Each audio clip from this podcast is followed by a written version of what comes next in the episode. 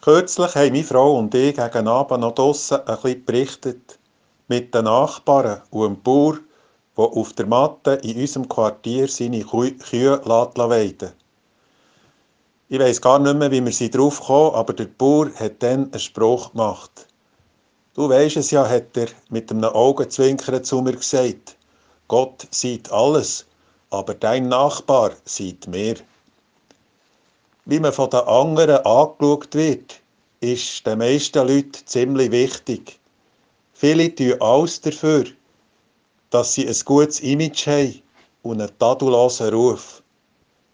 Aber es gibt ja eben nicht nur das, was wir sehen. Es gibt zum Glück ja auch das Verborgene. Und manchmal sind wir darauf angewiesen, dass wir unser Gesicht wahren können. Wie ist denn das, wenn Gott alles sieht? Nicht wenige Menschen tragen diese Vorstellung wie ein Gift in ihrem Inneren. Ihnen ist einisch vermittelt worden, Gott sei eine argwöhnische und kontrollierende Instanz, wo jeder von unseren Gedanken beurteilt und jeden Schritt in die letzte Richtung ahnden. In meinem Leben habe ich glücklicherweise schon manche gute Nachbarschaft erlebt. Aber ich habe umgekehrt auch schon von schlimmen Geschichten unter Nachbarn gehört. Und wenn Gott wirklich so wäre, wäre, dass er mein Innere von zoberst bis zu unterst durchleuchtet und mir gegen dann eins auf die Finger gibt, wenn ihm etwas an mir nicht passt, ja, dann wäre Gott toxisch und schlimmer als ein schlechter Nachbar. Unsere Arbeit, ein Bild, das wir in der Öffentlichkeit abgeben, kann recht anstrengend werden. Es ist vor allem dann so, wenn der Unterschied zwischen der Person, die wir wirklich sind, und der, die wir gerne wären, ziemlich gross ist.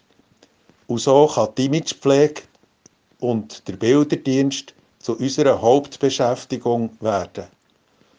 Von einer bekannten Schweizer PR-Agentur habe ja einmal einer gesagt, gebt mir ein paar Millionen, dann mache ich aus einem Herdöpfelsack einen Bundesrat.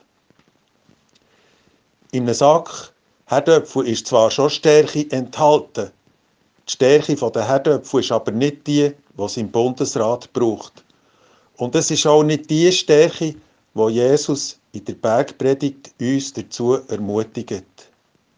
Er sagt nämlich, wie von einer guten Mutter und wie von einem fürsorglichen und engagierten Vater, so gütig und mit Liebe wirst du vom Himmel her sehen. Gott sieht tatsächlich ins Verborgene.